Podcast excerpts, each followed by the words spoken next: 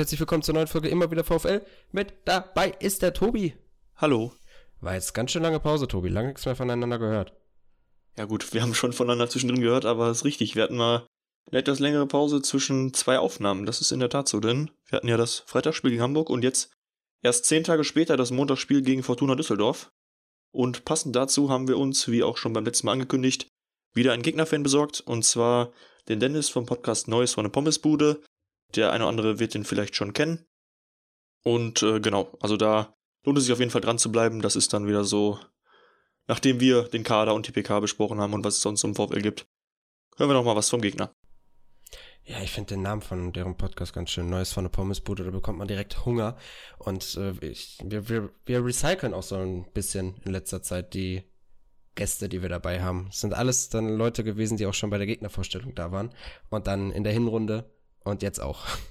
Das ja, also das ist natürlich einerseits, das kannst du sagen, ist nicht so viel Abwechslung, auf der anderen Seite finde ich das auch ganz schön, wenn man dann nochmal sieht, wie sich bei denen quasi so die, die Sicht auf die Saison ändert, ne? Und man halt mit demselben dann, dann äh, nochmal andere Fragen stellt und man hört, wie dann sich das auch über die Hinrunde bzw. jetzt den Beginn der Rückrunde entwickelt hat, wie man eben so mit der Leistung der Mannschaft zufrieden ist.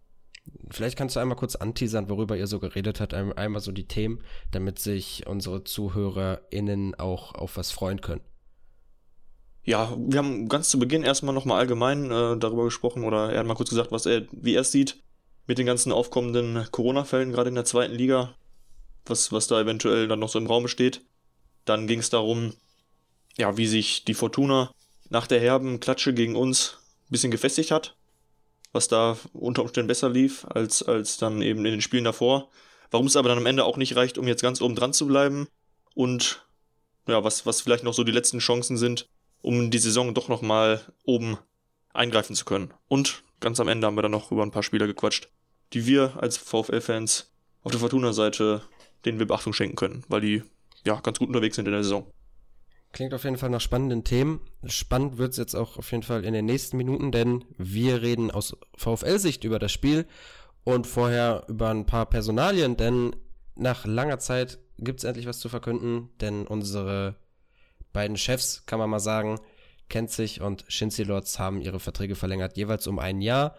Sesi bis 2022, Winter 2022 und Kenzig bis 2023, also Sommer 2023. Ich denke mal, Du wirst mir da zustimmen, wenn man jetzt erstmal sagt, endlich. Und äh, wenn man auch sagt, dass das äh, absolut die richtigen Entscheidungen sind und das einfach sehr gut ist, wenn jetzt halt auch erstmal der Trainer, aber auch die beiden Chefs weiter beim VfL sind und man die gute Arbeit, die man in den letzten Jahren angestoßen hat, auch weiter fortsetzen kann, unabhängig davon, in welcher Liga man spielen wird. Ja, ich fand es ein bisschen, ich will nicht sagen merkwürdig, vielleicht ist auch bewusst so, also erstmal, ich weiß im Vorhinein, ich war, hatte mir jetzt nicht drüber Gedanken gemacht, bis wann die Verträge liefen, aber es war ja allen klar, da sollte jetzt mal verlängert werden, stand ja auch schon länger im Raum. Insofern war ich auch froh, als jetzt die Nachricht dann endlich mal kam, dass da eben entsprechendes zu Papier gebracht wurde. Ich muss sagen, die Vertragsdauer, die ja, ich weiß nicht, ob den noch anders rausgehauen hatte, aber Philipp Rentsch war ja einer, der dann da auch mal internas veröffentlicht hat, der VfL selber hat es ja nicht gemacht. Die hat mich ein bisschen überrascht, weil ich irgendwie schon noch mit ein bisschen längeren Verträgen gerechnet hätte, in Anführungszeichen. Wobei man jetzt auch so sagen muss, wir haben im einen Fall ja anderthalb Jahre, im anderen Fall zwei Jahre ab jetzt quasi. Also es ist schon in Ordnung. Aber mich hat es ein bisschen irritiert, dass, dass auch, auch Sesi quasi nur bis nächstes Jahr im Winter äh, erstmal an uns gebunden ist. Da stand natürlich auch irgendwie mindestens zwei. Also es kann ja auch immer sein, dass es dann wieder nochmal verlängert wird. Aber ich dachte eigentlich, man ist ja sehr zufrieden, dass das äh, jetzt erstmal für mich war die Vertragsdauer eher zu kurz gefühlt. So, weißt du, was ich meine? Ja, kann ich verstehen, aber das weiß ich nicht. Es, es ist halt, glaube ich, auch einfach so, dass man da dann lieber halt kurz Verträge haben möchte, falls sich dann doch irgendwie was ergibt. Ähm, da hat man, denke ich mal, aus den letzten Jahren gelernt, dass man nicht so langfristige Verträge mehr geben möchte, falls sich da irgendwie Leute in der Führungsetage überwerfen und sagt, ja, hier eine Zusammenarbeit ist nicht mehr tragbar, dass man diese Leute dann nicht mehr so lange auf der Gehaltsliste hat. Es hat seine Vor- und Nachteile alles.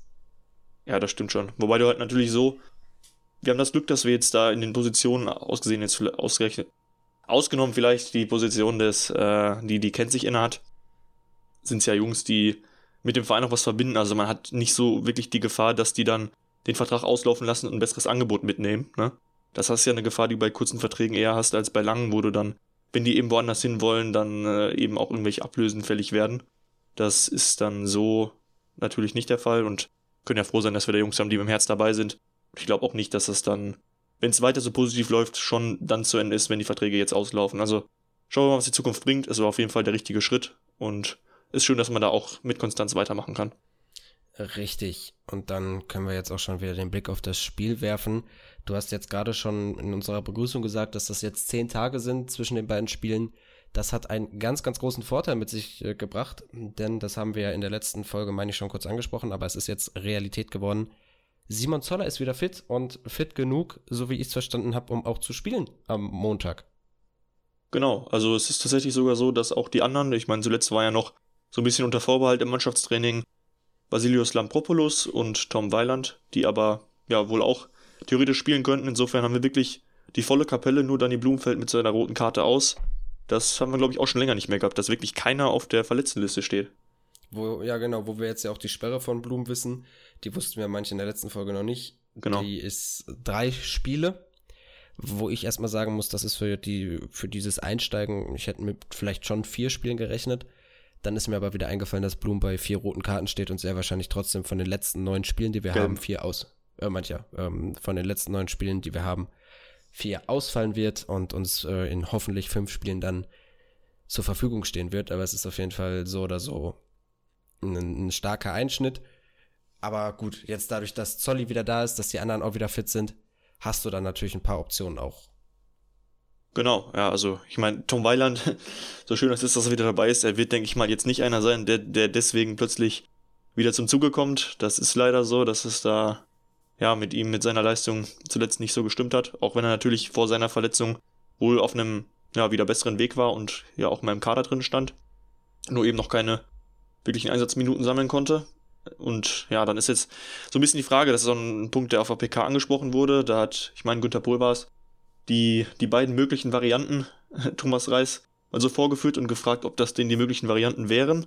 Nämlich eben, ja, die eine, dass man Zolli wieder zurück in seine Sturmposition schiebt, damit einen Silver auf die Bank zurückschickt oder, ja, also ich meine, der wird schon auf der Bank sitzen. Das, ich glaube nicht, dass er jetzt äh, so radikal wieder aufgehört hat, dass er aus dem Kader rausfliegt.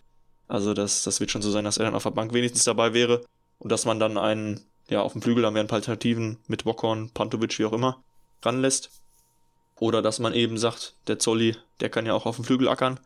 Und Silver darf seinen, seinen Startplatz in der Mitte wieder behalten. Das wäre natürlich für Silver eine schöne Geschichte. Aber ja, Thomas Reis hat bestätigt, das sind die Varianten, hat sich aber mal wieder nicht dazu geäußert, welche er denn priorisieren würde. Wie das siehst du mich, das? Das hat mich dann ja auch gewundert. Wie ich sehe, dass Thomas Reis sich dazu nicht äußert oder wie ich sehe, wer spielen wird. Wie du mit der Mannschaft rechnest.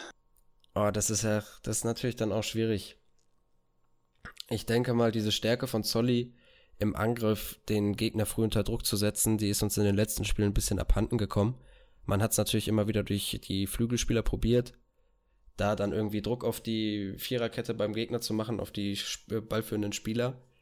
Aber wenn du da jemanden zentral vorne drin hast, der zudem dann noch gut kombinieren kann mit dem zentralen Mittelfeldspieler hinter dir in Form von, äh, oder in Person besser gesagt, von Robert Joule, dann ist das natürlich eine ganz, ganz große Stärke.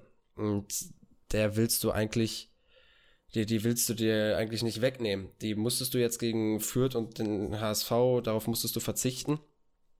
Aber gegen Düsseldorf willst du die eigentlich wieder haben. Deswegen gehe ich davon aus, dass Zolli in die Sturmspitze rutscht und dass wir dann auf den Außen denke ich mal, er Bockhorn wieder sehen werden. Einfach wegen dem Tempo, was er mitbringt. Ich glaube nicht, dass Milos da reinrutscht. Klar, er ist halt auch dann, wie, wie jetzt schon oft genug angesprochen, eher der Typ Zolli. Aber mit Bockhorn und Holtmann auf den Außen hast du natürlich das nötige Tempo, was du sonst auch hättest durch Blum. Ich fand Bockhorn, der hat trotzdem, also klar, so ein paar Leistungseinbrüche sind dabei, aber ansonsten sieht man trotzdem weiterhin eine konstante Entwicklung.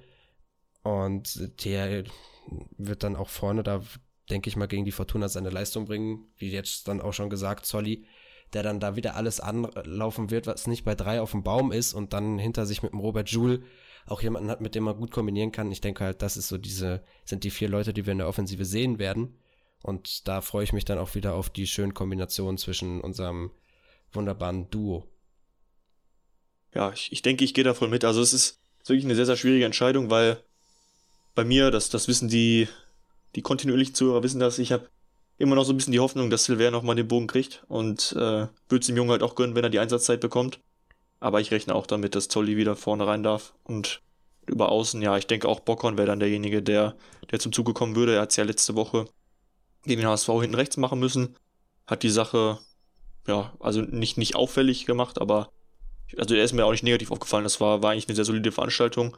Und so kann er dann eben, da ja wahrscheinlich hinten rechts Gambo wieder reinrutschen wird, kann er dann eine Position weiter vorne wieder zeigen, was er kann. Und dann, ja, du hast gerade schon gesagt, dann haben wir wieder absolutes Tempo auf den Außenbahnen, was denke ich sicherlich nicht falsch ist. Das war auch ein Punkt, den der Dennis angesprochen hatte. Das hat ja nachher noch, ähm, dass, dass das Tempo so von Bochum ihn da sehr ja, überrascht hat im Hinspiel, beziehungsweise dass das was ist, was er gerne von der Fortuna auch sehen würde. Ja, gut, da haben wir natürlich auch mit Gerrit Holtmann das Nonplusultra in der Liga. Also da, das wusste man ja schon vorher, dass er schnell ist, dass er so schnell ist, das freut einen dann umso mehr. Und äh, hoffen wir einfach mal, dass man das Tempo dann auch wieder auf den Platz bringen kann gegen die Fortuna. Ich habe jetzt nicht genau die Geschwindigkeiten von denen auf dem Platz. Da wird dann morgen wieder der Tweet von VfL Stats kommen. Da könnt ihr dann mal vorbeischauen. Da sieht man dann wieder den direkten Vergleich, um zu gucken, wie viel schneller oder wie viel langsamer die Bochumer Spieler sind. Aber ich denke trotzdem, dass man in der Offensive einen Tempovorteil haben wird, den man dann auch hoffentlich ausnutzen kann. Ja, das denke ich auch. Und da können wir uns alle sehr darauf freuen, dass das hoffentlich wieder ein Offensivspektakel geben wird und die Jungs alle wieder zu ihrer Form zurückfinden. Richtig. Gut, ansonsten ist noch irgendwas in der Pressekonferenz passiert, denn ich äh, würde es uns direkt gleich überleiten zu dem Gegnergespräch, weil das natürlich bei euch beiden ein bisschen länger ausgefallen ist und wir wollen die Zuschauer ja natürlich nicht äh, überfordern mit der Folgenlänge. Das ist richtig, ja. Also es war so, dass Sesi auch zu Gast war auf der PK. Das war ist ja häufig so, dass er neben Thomas Reis da ist, wenn es nicht mal irgendein Spieler wegen seiner ja, Vereinshistorie auf, aufs Podium gebracht hat, dass dann Sesi dabei ist. Der, da wurde dann noch mal eine Sache besprochen, die natürlich jetzt, da ich, da ich gerade schon gesagt habe, dass nur Blum ausfällt, schon ein bisschen vorweggenommen habe. Man konnte glücklicherweise mit den Verbänden eine Einigung treffen, dass sowohl Maxim Leitsch, der ja eigentlich zu, U, zu U21 EM müsste, als auch äh, Christian Gamboa und Silvia Gansula jeweils noch am Montag dem VfL zur Verfügung stehen und ähm, ja, dann eben noch nicht irgendwie einen Tag eher zur Nationalmannschaft reisen müssen, sodass wir glücklicherweise mit denen allen planen können. Das wäre natürlich, gut, bei Silvia kann man sich drüber streiten, wie, wie wichtig oder schlimm da jetzt ein Ausfall gewesen wäre, aber bei den anderen beiden wäre ja dann die halbe Verteidigung weg und das wäre natürlich suboptimal gewesen, auch wenn unsere zweite Reihe das vielleicht hätte kompensieren können, keine Frage, dennoch sind das sehr wichtige Leute und es ist wichtig, dass wir da aus dem Vollen schöpfen können. Ne? Richtig. Also das, äh, das wäre auf jeden Fall übel gewesen, wäre da vor allem, denke ich mal, ein Leitschi wäre der weg gewesen. Auch ein, auch ein Gambo eigentlich, weil dann hättest du halt in der Offensive eine Option weniger gehabt, weil du einen Bockhorn nach, Bockhorn nach hinten hättest ziehen müssen. So ist es gut, dass wir in der Defensive mit der besten Viererkette, die wir anzubieten haben, auftreten können. Und generell mit der fast besten Elf, die wir haben gegen die Fortuna. Ich denke, das wird ein ganz, ganz großer Vorteil für den VfL sein. Und dann wissen wir Montagabend mehr, wie das äh, Duell gegen die Fortuna ausgegangen ist. Was ja heute dann war, ist, dass die Mannschaft beim Abschlusstraining von, ich glaube, das waren die Ultras, nochmal eingestimmt wurde auf das Spiel mit Pyrotechnik, Fangesängen. Also die wissen auf jeden Fall erstmal so, dass das Spiel auch für die Fans einen Charakter hat, äh, einen hohen Stellenwert hat, unabhängig von der Tabellenplatzierung. Aber es ist natürlich auch wichtig, um die Tabellenführung, die der HSV jetzt übernommen hat, wieder zurückzuerobern. Genau, ja. Wir haben Samstagabend ja Sword schon gewonnen. Das ist auf jeden Fall sehr, sehr wichtig, dass man da dann wieder den Schritt nach vorne machen kann. Beziehungsweise wäre sehr schade, wenn man das jetzt an diesem Wochenende hergibt. Auch wenn es natürlich ein schwieriges Spiel wird in Düsseldorf, aber sollte ja schon das Ziel sein, da wieder, wieder dran vorbeizukommen in den Hamburgern. Da könnte man sich ja auch so indirekt dann nochmal für letzte Woche ein bisschen rächen. Und das ist auch ein Ziel, was, was Thomas Reis wieder ausgegeben hat, nach, wie bisher, auch immer nach den Niederlagen mit einem Sieg zurückzukommen. Beziehungsweise auch das hat er auch gesagt, dass ja die Fortuna durchaus auch noch ein bisschen Chancen hat, oben mitzumischen und dass man eben mit einem Sieg den Konkurrenten auf Abstand halten könnte. Und das wäre halt sau so wichtig. Und dann hoffen wir mal, dass das klappt am Montag. Richtig. Und dann leite ich jetzt über zum Gegnergespräch. Tobi hat vorhin schon gesagt, was die Themen sind. Wir hören uns dann in der Folge nach Fortuna wieder. Auf Wiedersehen. Viel Spaß mit dem Gespräch.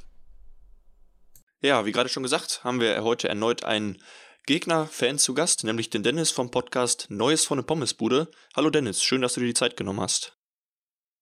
Hallo, grüß dich. Tobi, schönen Gruß aus Düsseldorf. Ja, danke. Gruß zurück. Am, am Montag treffen wir uns ja, beziehungsweise nicht wir, aber zumindest unsere Vereine in Düsseldorf.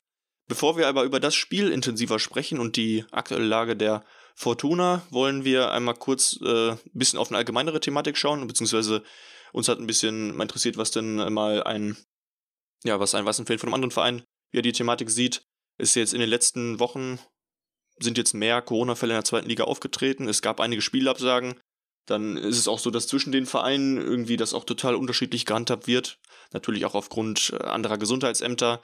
Wer in Quarantäne muss und wer nicht. Also zum Beispiel beim HSV wurde ja irgendwie nur ein Training abgesagt. Danach musste Terodde in Quarantäne und der Rest darf wieder trainieren. Andere Teams mussten geschlossen in Quarantäne und haben dann deswegen auch mehrere Spielabsagen gehabt. Ich weiß nicht, wie siehst du das? Ist das, äh, ich sag mal, im Sinne von einem fairen Wettbewerb ist das jetzt momentan eher schwierig, oder? Ja, also im Sinne von fair, fairen Wettbewerb ist es auf keinen Fall. Ich hab, kann mich noch an, an, die letzte Saison erinnern, da wurde ja ähm, das Gesundheitsamt in Dresden, hat er ja beim Dynamo Dresden ähm, ja doch äh, sehr rigide äh, Ansagen gemacht und sind ja dann noch einige Wochen lang, glaube ich, in Dresden, hat zu gar keinem Spiel gefahren. Und äh, das war dann auch moralisch, glaube ich, für die Truppe schwierig, sind ja auch am Ende dann abgestiegen. Ähm, hat mir ein bisschen leid getan und jetzt ist es natürlich so, dass halt eben insbesondere aus dem oberen Tabellenbereich, die jetzt alle in die Bundesliga aufsteigen, halt schon ein paar Spiele ausgefallen sind. Und das wird sicherlich auch ähm, einen großen Einfluss jetzt auf den Saisonendsport nehmen. Und ähm, also ein fairer Wettbewerb wird es vermutlich dann, der wird dann nicht sein, wenn dann halt die eine oder andere Mannschaft eventuell vier Spiele in elf oder zwölf Tagen äh, durchpowern muss. Ähm, dann äh, sehe ich schon kommen, dass das Wehklagen sehr groß wird und kann ich natürlich dann in gewisser Weise auch verstehen. Aber ähm, ja, ist aktuell einfach schwierig, das anders, anders durchzuführen, denke ich. Ja, zumal ja im Sommer dann noch die EM ansteht. Ich meine, in der zweiten Liga ja, sind jetzt, sind da jetzt nicht zu viele Kicker, die da direkt von betroffen sind, aber natürlich auch da, wenn dann nachher, gerade bei den Top-Teams sind ja dann vielleicht eher Leute, die dafür in Frage kommen. Wenn die dann eben. Ich weiß auch nicht, wie das mit diesem Rahmen-Terminkalender ist, ob das dann überhaupt einfach geht, dass man da so weiterspielen kann oder so. Ja. Da ist man ja eigentlich so, also zumindest in, ich weiß, in, in Spanien ist zum Beispiel irgendwie zweite, also Aufstiegsrunde von der zweiten in die erste Liga, die geht noch äh, in den Juli rein oder so. Die haben da ganz andere, die haben da gar keinen Vertrag mit, aber in Deutschland ist das ja schon eigentlich so, dass da immer schon relativ gleichzeitig dann alles beendet wird. Ich weiß nicht, ob man das diesmal unter Umständen dann lockern würde. Aber es ist natürlich dann auch schwierig, wenn eine Mannschaft beispielsweise noch eine Partie hat und die soll dann irgendwie zwei, drei Wochen nach dem letzten Spiel dann stattfinden. Ja, je nachdem, wie die Konstellation dann sein kann. Äh, die, die Inzidenzenzahlen gehen ja wieder hoch. Das ist ja eigentlich mit mehr, mit mehr Spielabsagen jetzt in den nächsten paar Wochen noch zu rechnen. Also halte ich für sehr schwierig und ich glaube, so ein Szenario, dass wieder die Saison abgebrochen werden kann, das ist natürlich das, was alle verhindern wollen. Das ist natürlich verständlich, aber scheint für mich nicht ausgeschlossen zu sein aktuell. Ja, da stimme ich dir zu. Also, ich meine, jetzt, du hast ja gerade schon angesprochen, speziell im oberen Sektor, also mit Holstein Kiel unter anderem ja jetzt auch, die ja, sag ich mal, dann in der Liga dadurch jetzt zu englischen Wochen kommen, aber ja auch noch im mhm. Pokal vertreten sind. Also für die wird das natürlich eine ja. sehr, sehr harte Nummer.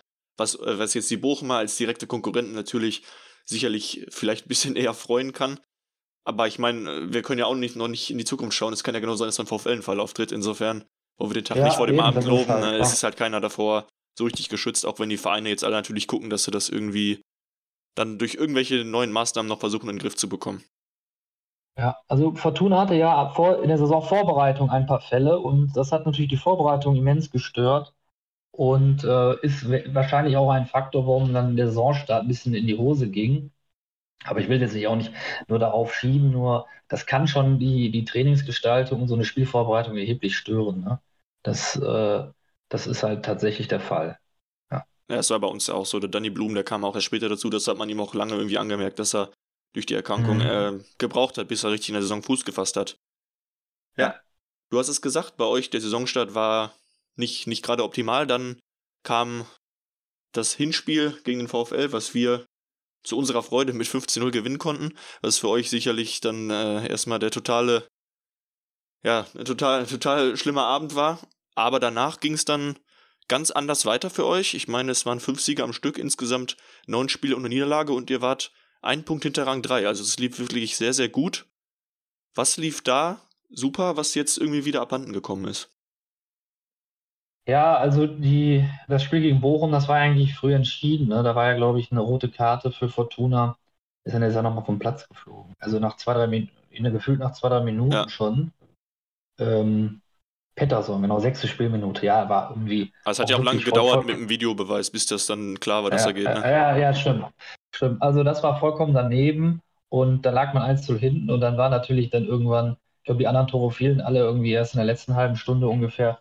Aber da war die Messe eigentlich schon gelesen und Bochum war aber auch, glaube ich, hätten sie 11 gegen 11 gespielt. Die bessere Mannschaft hätte das Spiel gewonnen. Also das will ich jetzt nicht auf den Platzverweis nur schieben. Da hat man auch so ein bisschen äh, gesehen, glaube ich, was so Tempo und so anbelangt, dass es da, äh, dass die absoluten Top-Mannschaften qualitativ ein bisschen über der Fortuna stehen.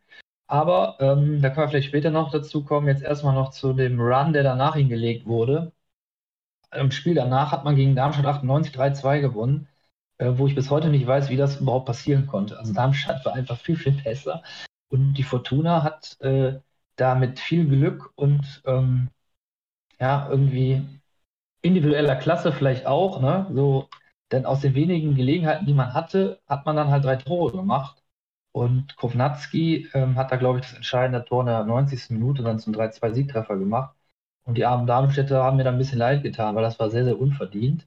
Aber das war eine Initi Initialzündung für die nächsten Spiele.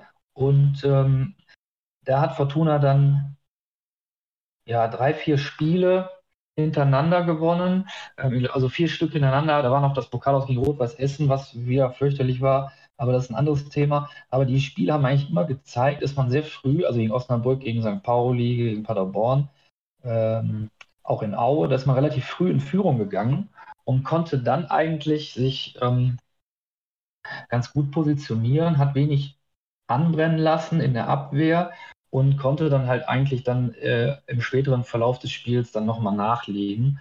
Und so kam dann auch eine absolute Stabilität in die Mannschaft rein, die dann eigentlich diesen Run dann über Wochen getragen hat. Und das waren dann zum Teil auch sehr klare Siege, zum Teil auch gegen Teams, die halt in der Tabellen, Tabelle ziemlich weit unten stehen. Aber das waren äh, sehr ermutigende Auftritte. Und man hat schon auch gesehen, dass die, dass die Mannschaft mehr und mehr eingespielt ist.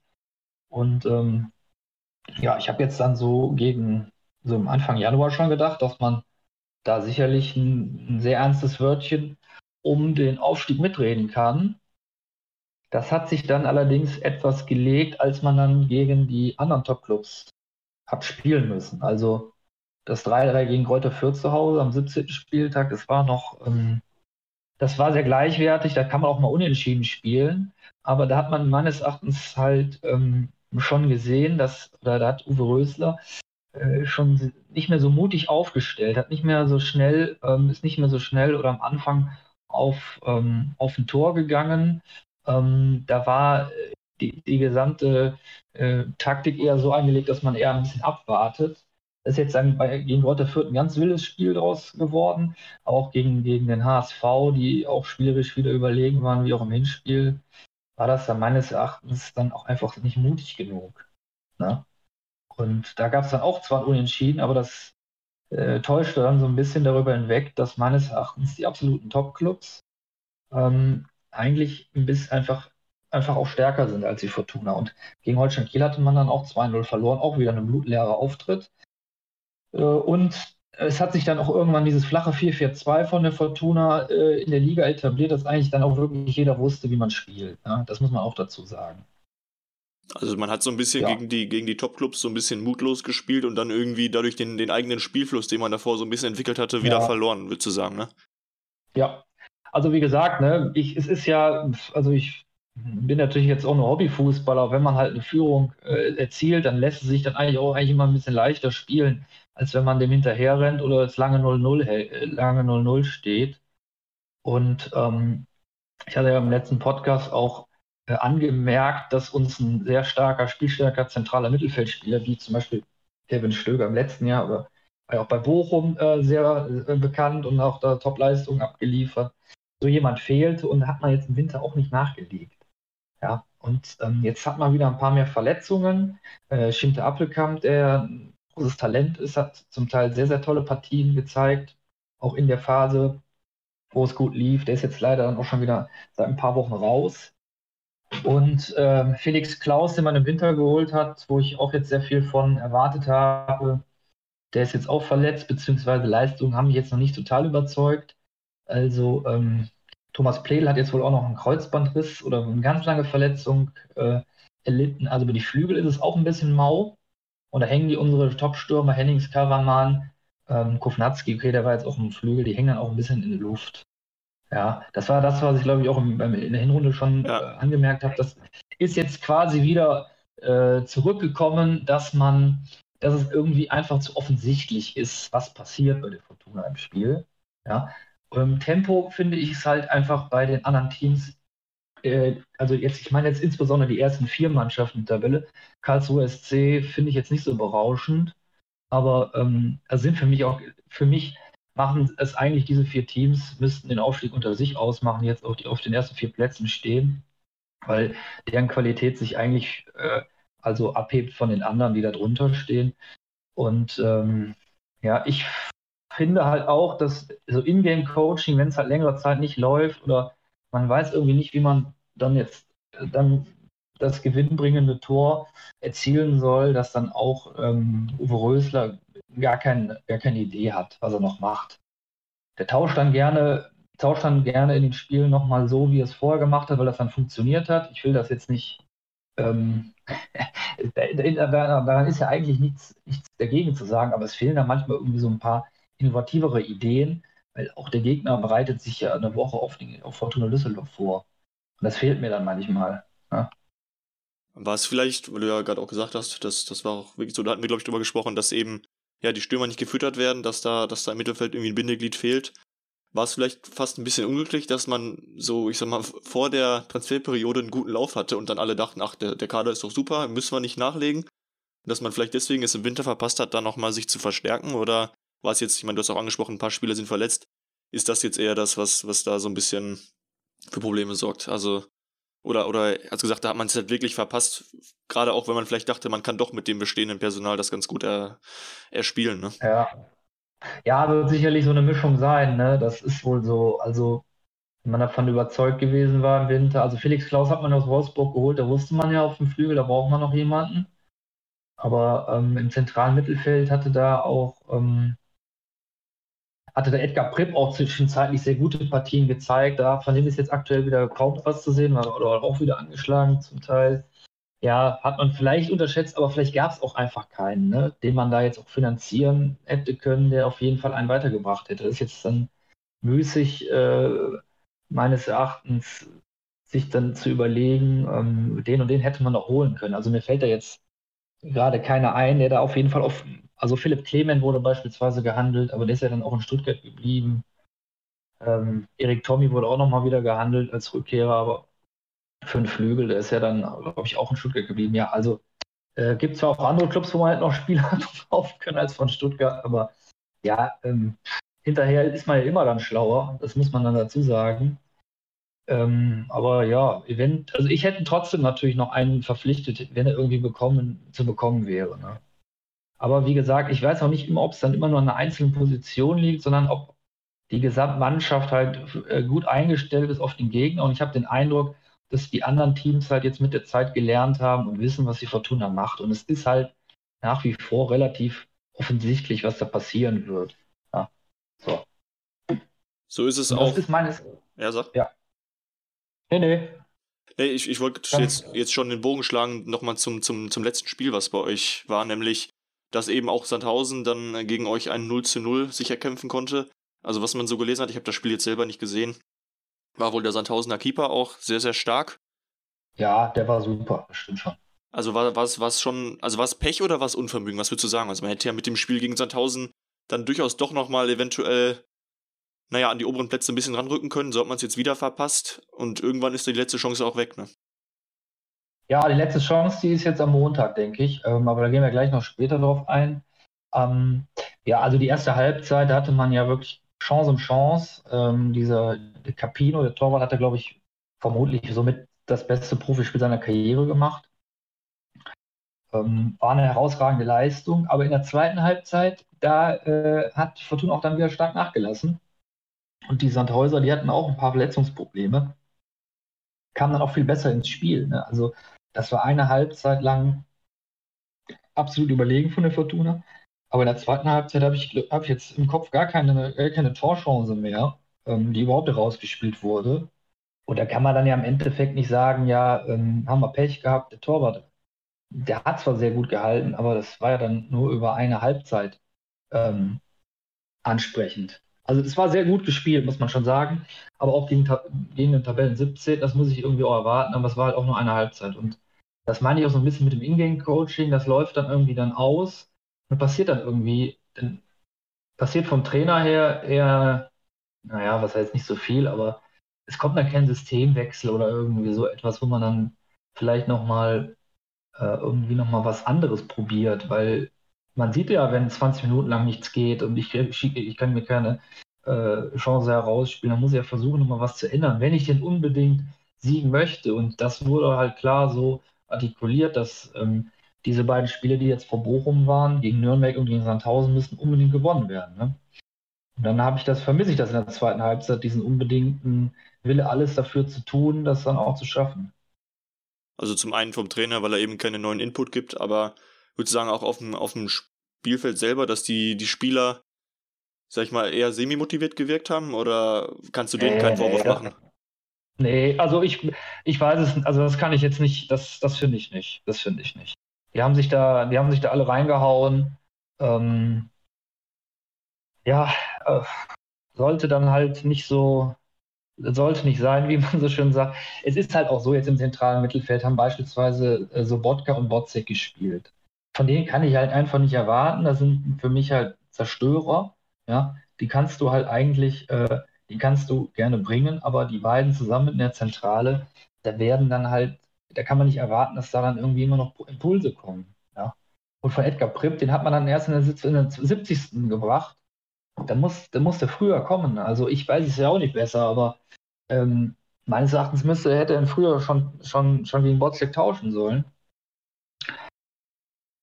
Ja, also die Einstellung, die stimmt auf jeden Fall in der Mannschaft. Das hat sich auch über die gesamte Saison gezeigt, dass man da viele, viele Spiele noch in den letzten Minuten nochmal drehen konnte oder noch einen Punkt holen konnte. Also ähm, das kann man der Mannschaft auf keinen Fall vorwerfen. Jetzt gibt es bei euch einen Spieler, bei dem hast du schon, das war auch in der Hinrunde auf jeden Fall und ich glaube auch vor Saisonbeginn in der äh, ja, Teamvorstellung von, von Fortuna Düsseldorf, da hast du, glaube ich, auch schon dich dazu bekannt, dass du äh, Ruven Hennings-Fan bist. Und ja, jetzt, also wenn man jetzt mal seine, seine Leistung auf dem Papier anschaut, für diese Saison, dann ist die mit, ich glaube, acht Toren und zwei Vorlagen sicherlich nicht schlecht.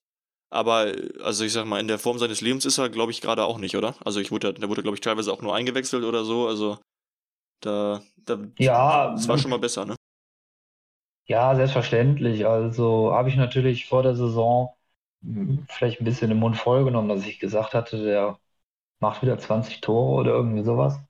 Das wird er nicht mehr schaffen. Ähm, waren auch ein paar Elfmeter dabei, darf man nicht vergessen, die er dann natürlich dann den reingemacht hat. Aber ja, äh, ist nicht in der allerbesten Form aktuell. Aber ich, äh, es ist trotzdem jetzt nicht so, dass er, wenn er die Chance im Strafraum bekommt, wenn er die auf dem linken Fuß hat, dann, dann, dann ist es nicht so, dass er sehr, sehr viele Chancen da braucht weiter. Also das ist nach wie vor der Fall. Er hat jetzt einfach nicht so viele Torabschlüsse, wie er es früher, früher mal hatte. Ja. Und ähm, ja, also ich bin froh, dass er den Vertrag verlängert hat. Er ist Auslaufen, der wird jetzt halt auch noch weiterhin bei der Fortuna sein. Der wird vielleicht dann auch seine Karriere in ein, zwei Jahren bei der Fortuna beenden. Ähm, also an ihm alleine liegt es jetzt dann sicherlich nicht, um das jetzt mal vielleicht so äh, abzuschließen, dass man jetzt nicht auf dem dritten Platz oder auf dem zweiten Platz oder so steht. Aber ja, mm, ist glaube ich 3 oder 34. Ich ich glaube 33, so. ich hätte gestern einmal geschaut. Ja. Ich meine, das, das war die Zahl, die, ja. die da stand. Also ist natürlich echt nicht mehr der Jüngste. Es kann schon gut sein, dass er dann bei ja. euch sein Also ich hatte ja, also gut, es ist natürlich schon so in der letzten Saison in der ersten Liga, da hat er natürlich Tore gemacht, die waren ja wirklich unglaublich. Das war natürlich auch die absolute, der absolute Zenit seiner, ähm, seiner Karriere. Das denke ich, wenn du 15, 16 Tore in der ersten Liga machst und die meiste Zeit deine Karriere in der zweiten Liga gespielt hast, dann, dann ist das nicht mehr zu toppen. Und gut, hofft man natürlich, dass es in der zweiten Liga nochmal weiter so geht, aber ich könnte mir auch vorstellen, dass er, dass er halt trotzdem nochmal 15 Dinger macht in den nächsten ein, zwei Jahren jeweils in der Saison. Aber ja, ähm, es gehört natürlich auch dann dazu, dass diese, dass eine, eine Harmlosigkeit, ähm, die halt irgendwie entsteht im Spiel, dass die halt nicht nur aus dem Mittelfeld harmlos ist, sondern auch im Sturm dann irgendwie, ne? Ja. Ja, ich meine, er ist, ist, ja am Ende auch kein Lionel Messi, der dann durch alle durchgeht und das Ding reinschießt. So ist es halt, ne? Also, dann wird er ja auch nicht bei euch kicken. Das ist, äh, das muss man dann auch nee, akzeptieren. Das, nee, das stimmt. Der hatte einfach so einen, der hatte einfach so einen linken Fuß, den hat der, den habe ich ja selten, selten so einen guten Linksfuß gesehen, also von der Schusstechnik her, nur von der alleine Schusstechnik. Und das ist halt das, was er besonders gut kann. Alles andere ist, ähm, ja, so, ja, wie du schon sagst, ne, ist eher so durchschnittlich. Der braucht halt den Ball auf seinem linken Schlappen. Und dann, da dann, dann, ist er, dann ist er Weltklasse, dann klingelt's, ja. Aber äh, ja, du, das ist halt, es wird immer, es wird immer offensichtlicher, dass er, dass er immer mehr in Szene gesetzt werden muss. Das war jetzt vielleicht in den letzten Jahren noch nicht so eklatant zu sehen, dass er diese Bälle noch mehr braucht, als, äh, als das vor ein paar Jahren der Fall war. Jetzt hast du gerade schon gesagt, dass ja am Montag so ein bisschen die letzte Chance ist, dann doch nochmal nach oben den Angriff zu wagen. Mit was für Erwartungen gehst du denn jetzt persönlich oder, oder auf euch geschaut? Was hast du vielleicht auch so mitbekommen von anderen? Wie, wie erwartet ihr das Spiel am Montag? Macht ihr euch große Hoffnungen? Oder ja, ich meine, dass das jetzt wahrscheinlich nicht erneut irgendwie eine eindeutige Nummer für die eine oder andere Seite wird, da kann man, denke ich, schon von ausgehen. Aber was erwartest du für ein Spiel am Montag? Ja, also Fortuna äh, hoffe ich, also ähm, in, der, in, der, in, der, Heimtabelle sind wir ja, glaube ich, auf dem ersten Platz mit Heidenheim. Ähm, da haben wir, glaube ich, ein Spiel erst verloren. Ja. Ähm, jetzt habe ich mit Heim- und Auswärtstabelle momentan so meine Probleme, wenn keine Zuschauer da sind. Aber zu Hause sind wir halt einfach besonders, besonders gut. Da haben wir auch die, ganz, die ganzen Spiele, die wir da oft in der letzten Minute noch gedreht haben. Das waren, glaube ich, auch alles Heimspiele. Also ähm, ich denke, jedem in der Mannschaft, der ist, ist, sich bewusst, dass das jetzt die letzte Chance ist. Ja, VfL Bochum hat im letzten Spiel halt 2-0 verloren gegen den HSV. Die wissen halt auch, die müssen äh, schauen, dass sie jetzt in Düsseldorf nicht verlieren, damit man dann nicht nochmal in eine etwas negativere Dynamik reinkommt.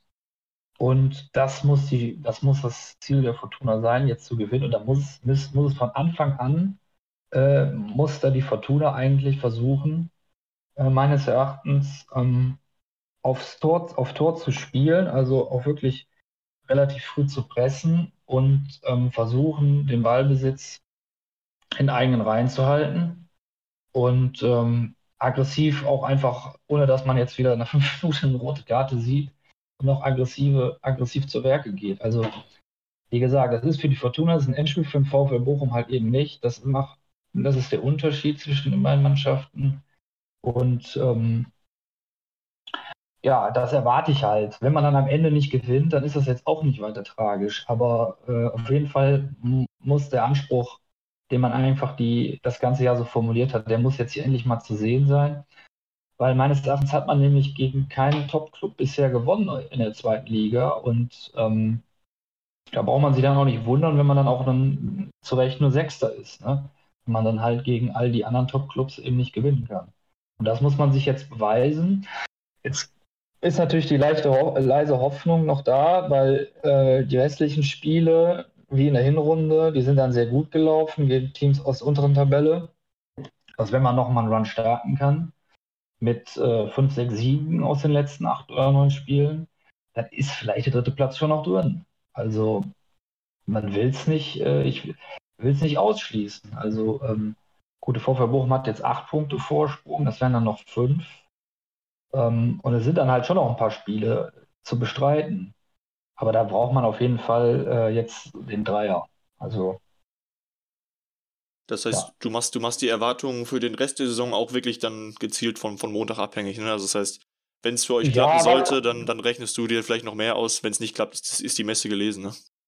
Die Messe gelesen, da kann man für die nächste Zweitligasaison planen und die wird dann sicherlich auch ohne ähm, Uwe Rösler stattfinden. Also, das, ich hatte jetzt ja in der Hinrunde ganz große Zweifel am Trainer. Das äh, hat sich natürlich dann jetzt ein bisschen gelegt, aber es ist trotzdem, glaube ich, keiner, der jetzt die Mannschaft neu aufbaut. Und ähm, von Klaus Allofs und den restlichen Vorstandsmitgliedern wurden auch klar kommuniziert, dass man eigentlich in dieser Saison aufsteigen will. Das wird er dann nicht geschafft haben und dann wird man sicherlich einem neuen Trainer ähm, die Chance geben, das in der nächsten Saison zu schaffen. Also das hätte natürlich dann diese Chance, dass man den Kader auch, der zum Teil auch schon ein bisschen in die Jahre gekommen ist, das ist das, was ich auch mit dem Tempo meine. Das hat mich ja beim Hinspiel beim VfL Bochum so fasziniert, ja, wie schnell da der Ball gespielt wird. Äh, wo, wobei ihr auch ja auch ein paar, auch ein paar äh, Spieler über 30 oder an die 30 habt, aber ähm, so, das fehlt so ein bisschen und das würde ich mir natürlich auch wünschen, wenn das ähm, der nächste Trainer vielleicht mit nach Düsseldorf bringt. Jetzt muss man abwarten, wer absteigt aus der ersten Liga und das ist jetzt auch als Thema noch zu früh, aber äh, es wird auf jeden Fall nicht leichter. Das muss man halt einfach sagen, äh, aufzusteigen. Ähm, und da sehe ich jetzt aktuell, wie gesagt, keine andere Möglichkeit, als wenn man nicht gewinnt, dass man dann halt erstmal sorgsam die nächste Saison plant. Ja, ich denke, das ist auch vernünftig. Wobei man, also was man ja sagen muss, du hast gesagt, es wird natürlich nächstes Jahr nicht einfacher werden, da ja, gut, also Schalke ziemlich sicher runterkommt und dann eben auch noch, je nachdem, auch noch ein anderes Schwergewicht. Aber was einen vielleicht ein bisschen Ja, Bielefeld ist, glaube ich, keins. ja, also ja, das stimmt. Ja, Bielefeld, die haben sich ja da auch mit dem Trainerwechsel so ein bisschen selber, mal wobei sie jetzt zuletzt ja mal gewinnen konnten, aber so ein bisschen, ja, die Laune verdorben, vor allem unter den Fans. Aber ja, was ich sagen wollte, ist einfach der Punkt, äh, selbst wenn es nicht klappen sollte, auch mit dem Hinblick darauf, dass vielleicht hoffentlich nächste Saison man ab und zu auch mal wieder ein paar Fans ins Stadion können. Man muss ja schon sagen, nächstes Jahr, das wird auf jeden Fall von den Teams, die da drin sind, eine geile zweite Liga, ne? Also mit, ja, mit, jeden mit, Fall. mit Schalke also, und. Ja. Ja, erste FC Köln wäre natürlich auch noch eine, eine angenehme Sache. Aber ähm, ja, also von den Mannschaften und so ist das schon in Ordnung. Es ist nur, ähm, wenn man halt mal irgendwie zwei, drei Jahre in der ersten Liga gespielt hat, dann finde ich es halt trotzdem, macht es mir mehr Spaß, in der ersten Liga zu spielen als in der zweiten. Obwohl natürlich es einige Vereine gibt, die eigentlich, also Gegner, Gegnervereine gibt, die, wo es interessanter ist, hinzufahren oder gegen die in Stadion zu gehen, als gegen Hoffenheim oder gegen FC Augsburg. Ja, man mag es mir verzeihen, das ist jetzt meine persönliche Sicht, aber ähm, Nee, ich bin, ja. ich bin da voll bei dir. Also, das, das geht mir ja genauso. Auch natürlich, ich meine, wir sind Erster, ich will hoch, das ist klar, aber ich denke auch, äh, es, am Ende wäre es ein schwacher Trost. Diese, diese Chance sollte sich der VfL nicht entgehen lassen, aber es wäre natürlich ein schwacher Trost, dass man, dass man eine geile zweite Liga spielen könnte im Jahr danach weiterhin, ne? Zum Ende würde ja. ich, würde ich mit dir ganz gerne noch einmal schauen, du hast gesagt, oder wir haben darüber gesprochen, Hufen Hennings in so einer, ja, vielleicht eher durchschnittlichen Form momentan. Gibt es denn irgendwen bei euch, im Team, der aktuell, wo du sagen würdest, ja, das ist so einer, der, der sticht noch ein bisschen heraus aus dem Haufen, der sich momentan nicht, nicht so ganz weiß, wo er hin will? Ja, also ähm,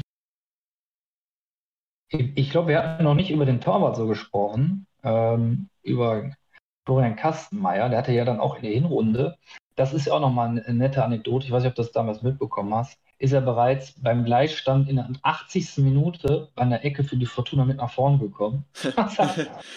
das habe ich so noch nie gesehen. Und dann hat auch, glaube ich, Kevin Danso, also Kastenmeier hat den Kopfball nicht ganz bekommen, sondern Kevin Danso, der dann das Tor macht. Also eine vollkommen surreale Situation. Erinnert mich früher mal so ein bisschen an FIFA oder Pro Evolution, wenn man da irgendwie so Spökes mit dem Torwart gemacht ja. hat. Ne? Also, also ähm, ja, das war natürlich, äh, aber das zeigte auch so ein bisschen, dass der Junge brennt, dass er das unbedingt will. Und das kann man ja als Fan einfach nur fantastisch finden. Der hat da sicherlich, äh, ist er jetzt mittlerweile schon sehr, sehr guter Zweitligatorwart. Ich hatte da eine große Zweifel bei ihm in so einer Erstliga. Ähm, aber hat jetzt viel weniger Patzer drin, äh, sehr solide. Ähm, ist, glaube ich, langfristig auch einer, der in der Erstliga im Tor stehen wird. Jetzt ähm, vielleicht nicht bei einem Top-Team, aber das ist schon sehr, sehr gut. Bin ich sehr, bin ich sehr überrascht und auch sehr zufrieden. Dann, ähm, also Kevin Danso, mh, hm, auch in der Hinrunde mal mit einer roten Karte aufgefallen. aber ansonsten auf jeden Fall ein Erstligaspieler. Ne? Also ist, glaube ich, laut Markt, Marktwert äh, von transfermarkt.de auch nach eurem Bella Kotschap der zweitwertvollste Spieler in der zweiten Liga und das meines Erachtens zu Recht. Ähm, ja, also bei dem Bella Kotschap habe ich auch gesehen, der war ja beim SG Unterrad auch, ne, vor ein paar Jahren. Das ist natürlich dann auch irgendwie bitter. Unterrad ist ja ein ähm, Stadtteil von Düsseldorf, dass er dann nicht bei der Fortuna gelandet ist. Naja, jetzt werdet ihr da wahrscheinlich den großen Geldregen irgendwann bekommen. Ja, wir, wir hoffen es alle sehr. Der, ja. der, tut auf jeden ja, Fall gut. Ja, ja, nee, das ist schon, ähm, den, was ich jetzt bisher gesehen habe von ihm, das ist schon sehr, sehr überzeugend. Das sind schon Anlagen für so ein ganz, also für, für einen Bundesliga-Topspieler, ja. Ob das dann wird, das weiß ich auch nicht. Aber der hat auf jeden Fall die Anlagen dazu. Oder halt einfach dem VfL mal sehr viel Geld einzubringen kann ja nicht schaden. Ich weiß jetzt nicht bei dem Goretzka, wie viel habt ihr damals von, dem, damals von Schalke bekommen? Das, das, das, waren so vier Millionen. Also wir, wir hatten auch das Problem, wir mussten ihn im Prinzip verkaufen, weil ja. wir da finanziell ja, komplett äh, eine Schieflage waren. Das war also für uns, ich glaube am Ende, man, man, kann sogar sagen, er hat uns da vor der Insolvenz so ein bisschen gerettet, damals. Mhm. Ich meine, jetzt ist es so, wir, wir, wir waren auf dem besten Wege, uns, uns finanziell zu konsolidieren, alle Schulden abzubauen genau dann kommt die Corona-Pandemie und wir müssen wieder neu aufbauen. Ne? Ist natürlich schon sehr unglücklich, aber das trifft ja alle, alle anderen Vereine. Alle müssen ohne Zuschauer planen. Ja. Wobei Fortuna ja im letzten Jahr sogar Gewinn gemacht hat. Also das ist halt auch nochmal eine andere Sache, was mich jetzt da, äh, wenn man jetzt noch eine Zweitligasaison draufsetzt, nicht so, nicht so tragisch findet, weil man da, glaube ich, finanziell gegenüber den anderen Rivalen zum Teil ähm, im Vorteil ist. Ja, das ist stimmt, das ist schon beachtlich, ne? Wenn man trotz der Situation da irgendwie schwarze Zahlen schreibt. Ich weiß nicht, ja, ich weiß nicht, wie es jetzt ist, also wie es jetzt in dieser Saison dann sein wird, nach, nach dieser Saison. Aber ähm, ja, im Vergleich mit anderen, auch zum Beispiel so Schalke, wo man ja auch überhaupt nicht weiß, was dann passieren wird in der zweiten Liga mit dem Budget und da ist ja auch mit, mit dem Thema Rangnick und so, da sind ja noch ganz große Umwerfungen in, der, in dem gesamten Verein zu erwarten. Ähm, und die werden ja wahrscheinlich wie der HSV auch erstmal Probleme haben, ähm, da sofort durchstarten zu können. Aber gut. Also ähm, kommen wir nochmal zu den Spielern zurück. Äh, also dann so, Kastmeier, also insgesamt die Abwehr von der Fortuna ist insgesamt schon gut. Ja. Kutris ist auch noch einer, der ist der Linksverteidiger. Der war lange Zeit verletzt, den hat man ähm, den hatte man auch verletzt schon gekauft im Sommer und ist dann erstmal ein halbes Jahr ausgefallen. Hat jetzt, glaube ich, erst fünf oder sechs Spiele gemacht. Aber die waren wirklich alle sehr, sehr gut für mich. Also wir hatten eigentlich die ganze Zeit ein Problem auf der Linksverteidigerposition. Und äh, der hat die eigentlich dann ziemlich schnell jetzt behoben mit seinen Partien. Wird eigentlich immer besser. Ähm, ja, also ist sicherlich auch jemand, der mh, hm, schon sehr gehobenes Zweitliga-Niveau äh, darstellt. Ja, und im Mittelfeld, da habe ich jetzt ja meine Sorgen schon mitgeteilt. Die, da gibt es jetzt nicht so viel. Also Schinter Appelkamp ist, glaube ich, immer noch raus. Ich glaube, es gab jetzt noch gar keine Pressekonferenz vor dem Spiel jetzt gegen Bochum. Deswegen weiß ich jetzt, aber ich bin jetzt nicht ganz im Klaren, wer jetzt spielen kann. Ähm, ja, also Abwehr steht ganz gut. Und jetzt muss es vorne wieder, wieder funktionieren. Am Montag hoffentlich. Ja, umgekehrt hoffen wir natürlich, dass es bei euch in der Abwehr am Montag eher suboptimal als optimal läuft und wir uns da nicht die Zähne dran ausbeißen müssen. Was, ich weiß nicht, ob, ob dir das ganz klar ist. Bei uns ist, zuletzt war es immer so, dass wir nach einer Niederlage direkt das nächste Spiel wieder gewinnen konnten. Insofern ist nach der Niederlage mhm. gegen den HSV die Zielsetzung ganz klar. Aber ja, am Ende müssen wir dann schauen. Aber es fehlen ja auch ein paar, ne? Also Danny Blum ist ja, glaube ich, drei Spiele gesperrt. Der war ja gegen Fortuna sehr stark im Inspiel, das weiß ich noch. Ja, es, es fehlt aber tatsächlich nur er. Also er fehlt mit der roten so. Karte, der Rest ist wieder fit. Also Zoller kann spielen. Genau, okay. Zoller kann spielen. Das ist für uns eine sehr, sehr gute Nachricht. Für euch, naja, können wir mal sehen. Wie, wie, Und was ist mit dem, was mit dem Leitsch? Der ist auch bei der ähm, EM, meine ich. Äh, ja, der, der ist im, 23 EM. Genau, der ist im Kader eingeplant, aber es ist so, dass die mit dem Stefan Kunz gesprochen haben, der wird erst nach dem Spiel am Montag abreisen. Also das heißt, am Montag kann er auch noch kicken. Hm, okay, also ich würde ja als VfL Bochum dem Jungen da diese Chance nicht ergeben. ja, ja.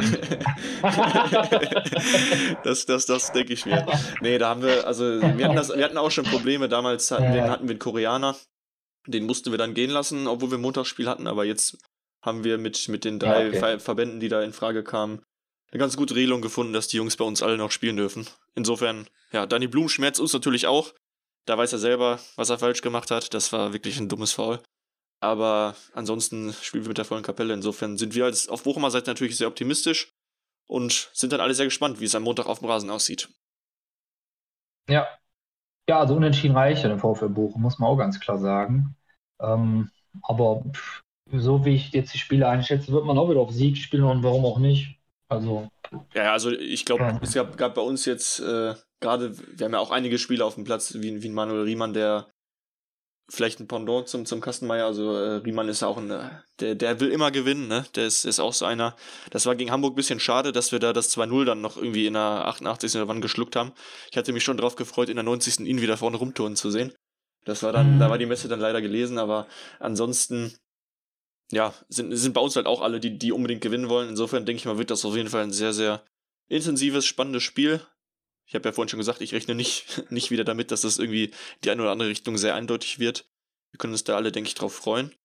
Und ja, dann würde ich sagen, wir sind jetzt auch schon ganz gut in der Zeit vorangeschritten. Vielen Dank, dass du dir die Zeit genommen hast, mit uns darüber zu sprechen. Wieder einige Updates zu Fortuna gehört, was, was uns Bochumern jetzt, denke ich mal, nicht so ganz klar gewesen wäre. Also vielen Dank, dass du dir die Zeit genommen hast. mh, gerne. Und genau, wir werden unter der Folge wieder dich bzw. den Podcast verlinken, dass ihr da auch mal alle vorbeischauen könnt. Und äh, ansonsten würde ich sagen, vielen Dank fürs Zuhören. Bis zum nächsten Mal. Ciao, ciao. Tschö. Tschö.